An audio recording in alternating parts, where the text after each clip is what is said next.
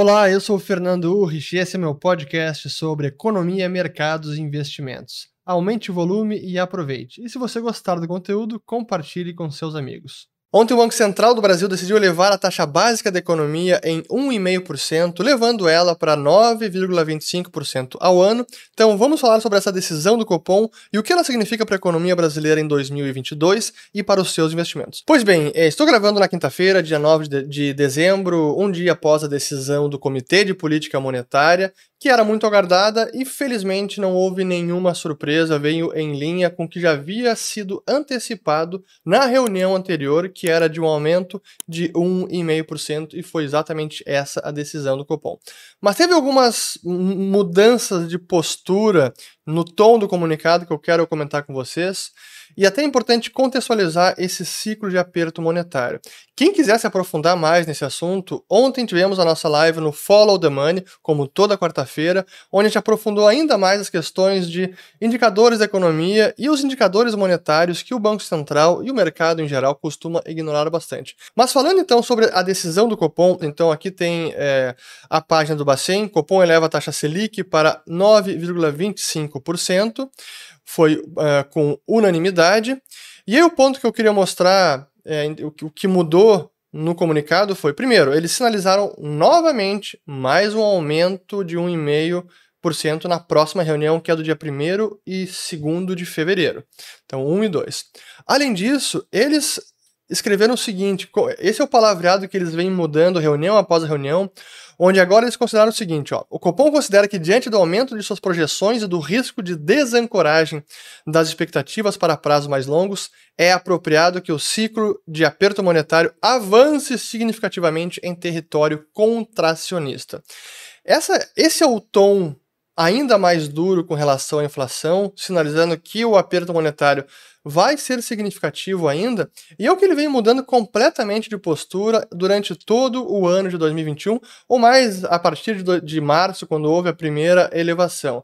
Era sair do patamar estimulativo para o patamar levemente eh, estimulativo, aí foi para o patamar neutro, para o patamar um pouco acima do neutro, aí para o patamar contracionista, aí reunião passada ainda mais contracionista, e agora é, no, avance significativamente em território contracionista. Ou seja, realmente o Banco Central agora está correndo atrás do tempo perdido, tentando recuperar o tempo perdido, correndo atrás da curva, ou agora até quer ficar na frente da curva, apertando talvez demais. E essa, para mim, esse é o grande receio que eu tenho, essa questão sobre o Banco Central apertar demais. Mas aqui alguns comentários onde está parte das minhas divergências com o Banco Central, com a sua forma de fazer política monetária, com a sua modelagem e o que eles chamam que é uma meta de inflação projetada, porque eles ajustam toda a, a sua política de juros com base na inflação que eles estão projetando. Portanto, se eles errarem a projeção de inflação, eles também vão errar a política monetária, seja para baixo, seja para cima. Ano passado eles erraram para baixo, porque já em 2000, sim, exatamente 2020, a partir de agosto, quando caiu para 2% e mantiveram a Selic lá por muito tempo, quando já havia claros sinais de que a pressão inflacionária, o combustível inflacionário estava lá. E por vários indicadores a gente, a gente podia verificar esse combustível altamente inflacionário, como eu cansei de falar aqui no canal. Mas o Banco Central, ele baseia muito da sua análise nas expectativas, na ancoragem ou desancoragem de expectativas e acaba relegando a segundo plano, ou talvez até ignorando, indicadores monetários como os agregados, que eu sempre faço questão de, de trazer eles para você, vocês, e isso não é quase que levado em conta. E nesse sentido que o Banco Central ele acaba tendo uma visão um pouco míope do fenômeno e acaba se perdendo nas suas projeções, como aconteceu no ano passado. Então, essa sinalização de agora, de mais 1,5% para a próxima reunião, já coloca, ele, ele mesmo se coloca como refém da própria sinalização. Porque se agora ele não aumentar um e-mail em fevereiro, será que ele vai então estar sendo mais leniente com a inflação? Se ele aumentar apenas 1% ou menos? Então, não precisava fazer esse aperto já essa sinalização. Há um período de defasagem entre a política monetária estabelecida e a sua efetividade, os seus efeitos na economia real. Então é preciso esperar esse tempo passar. E assim como ano passado eles esperaram demais com os juros muito estimulativos, agora eles correm o risco de apertar demais antes de verificar se está tendo efeito na economia real. E, na minha visão, isso já começa a ter efeito, sim, e a inflação tende a baixar em 2022, como eu comentei bastante no Follow the Money é, de ontem. E para a gente contextualizar esse ciclo de aperto monetário, eu fiz uma análise dos últimos aumentos de juros e reduções de juros desde 99, quando o Banco Central instituiu as metas de inflação, o câmbio deixou de flutuar, passamos a metas de inflação no primeiro trimestre de 99, e como a política monetária variou de lá para cá. Então, o gráfico que eu vou mostrar agora, este é o gráfico onde vemos primeiro na linha azul a meta Selic ao ano, desde ali de 2001, e a variação da meta em relação a um ano antes, ou seja, quanto variou a meta, então é, em pontos percentuais. E o que a gente tem aqui, em março de 2003, o Banco Central precisou apertar os juros em 8%. Ou seja, saiu do patamar que estava ali um pouco abaixo de 20 e foi até acima de 20, quase 30%. Então foram 8 pontos percentuais de aumento ali em 2003. E todo mundo se lembra, aquele momento foi é, o temor de, do Lula em 2002 com a sua eleição, aí veio a Carta aos Brasileiros, veio a calmaria, mas ainda assim o Banco Central precisava dar uma sinalização forte e fez aquele aperto monetário.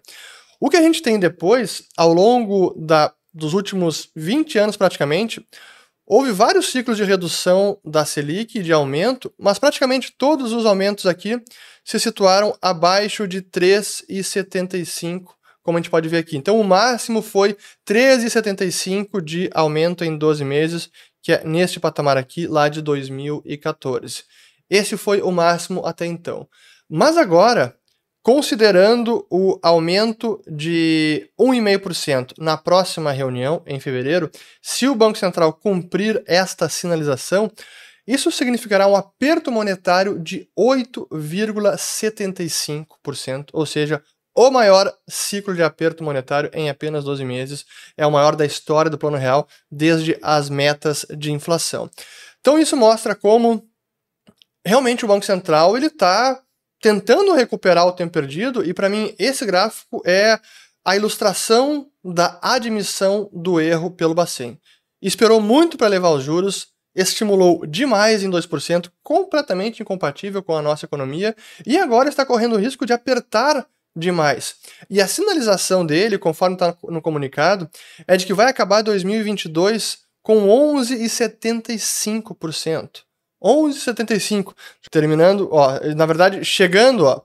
Esse cenário supõe, aqui, ó, vamos lá. Esse cenário supõe trajetória de juros que se leva para 9,25 nesse ano, que acabou de acontecer, e para 11,75 durante 2022, então esse seria o pico, terminando o ano em 11,25, reduzindo para 8 em 2023. Ou seja, deve seguir num patamar bem elevado. E o mercado começa, como sempre, já pressionar o Banco Central, e a gente tem aqui as. Que é, é outra coisa que chama muita atenção, né? Como o mercado já começa a mais uma vez puxar o Bacen pela mão e já querer forçar um aumento de juros ainda maior do que esse que está comunicado na, pelo Copom. Então aqui já muitos acham que aqui ó, análise mercado discute até onde o BC pode subir juro. Muitos acham que por coerência, pelo que o Bacen fez até agora, seguindo o mercado, o mercado provocando o Bacen e o Bacen indo atrás do mercado, é, deveria superar os 11,75% ao ano. Honestamente, é desnecessário, é um aperto demasiado, muito rápido, não dá tempo para se verificar os efeitos dessa política monetária, porque há a defasagem. E o Bacen agora então, então está correndo o risco de frear a atividade econômica desnecessariamente ou excessivamente. E claro que não é a questão do, do, freio na atividade, o impacto que tem, não é uma causalidade mecânica e imediata, mas claro que tem efeitos porque desestimula o crédito, encarece demais o custo para o tomador final, e a gente já começa a sentir isso é, pelos, pelos dados de crédito na economia. Vai também ter um efeito no fiscal. Lembre que lá em 2020, um dos, um dos motivos, até antes, 2019, um dos motivos de reduzir a taxa de juros era para ajudar o fiscal. Claro que não era o um motivo explícito, mas velado era, porque reduzia a taxa de juros, ajuda aquela dívida que é atrelada à Selic, especialmente as LFT, mas acaba arrastando o restante das taxas até certo ponto, mas depois que passou dos dois, que foi para 2%, já não conseguiu ajudar quase nada, pelo contrário. Aí tem os efeitos eh, prejudiciais que eu já, com, já comentei em vários outros vídeos e eu vou comentar aqui em cima. Então, sim que vai ter impacto na atividade, e o Bacen quer correr o risco e agora prefere pecar pelo excesso novamente. Errou ao reduzir demais e vai errar ao aumentar demais, apertar demais. Este erro decorre daquele, infelizmente. E aí, para mostrar esses efeitos, deixa eu botar novamente aqui no endividamento, porque temos dados do endividamento das famílias. Primeiro vou botar o endividamento, depois o comprometimento da renda. Aqui é o total de dívida contraída sobre a renda das famílias, como aumentou muitíssimo ali a partir do fim de 2020, saiu de 50% e foi para 60%. Tirando o crédito imobiliário, esse seria aqui o aumento, ou seja, uma boa parte desse aumento é, o é crédito imobiliário que as famílias tomaram, como já era esperado, e com juros naqueles patamares, é claro que é muito convidativo a tomada de financiamento imobiliário. E aí, por fim, então, agora o serviço da renda, vamos lá, aqui, ó. Comprometimento da renda com o serviço da dívida, isso é amortização mais juros. O total está lá na linha verde, em 30%. É, tirando o crédito imobiliário, reduz um pouquinho. Apenas amortização acima de 20% da renda e abaixo ali os juros da dívida que a gente pode ver. Isso aqui é até agosto, esses dados apenas até agosto. O que a gente pode ver é que os juros não aumentaram muito, então esse comprometimento da renda por conta daquele cenário que estava muito positivo. Mas agora, com os juros subindo, aqueles que têm dívida atrelada a uma taxa pós-fixada vão começar a sentir esse custo maior e isso vai desestimular a tomada de financiamento pelas famílias e por empresas também.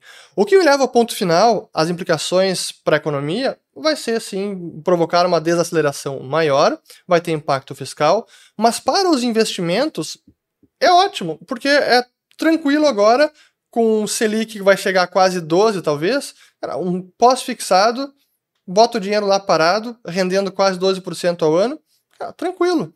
É o cenário completamente oposto que era lá em 2020, onde era Selic em 2, cara, você tinha que correr risco. Era obrigado a correr risco em busca de maior retorno. Agora não vai precisar mais. Então isso deixa o investidor numa posição muito mais confortável deixa o dinheiro parado e pronto. Mas, claro, para a economia e para investimento, eu digo investimento produtivo, isso é ruim porque é como aquela frase que eu sempre lembro do Rubens Menin, que era membro do, era o presidente do conselho da MRV Engenharia, isso lá nos idos de 2014, 15, 16, quando a Selic chegou acima de 14% ao ano, e que ele dizia: olha, com juros nesse patamar, é para não fazer nada. Para que, que eu vou tomar risco se eu deixo o dinheiro parado no banco, colho 14%, era 14, 25% ao ano, sem precisar fazer nada? Não preciso investir em nada produtivo, não preciso correr o risco da economia, do mercado, fico com o dinheiro parado e pronto. Então, infelizmente, é um desestímulo ao investimento produtivo, mas, é, em parte, esse cenário, sim, é erro de política monetária do Bacen, aquilo que gente dizia que reduziu demais, é como a, é a espécie do, do atilho, né, do elástico. Esticou demais a ponto de foi muito, muito, muito baixo.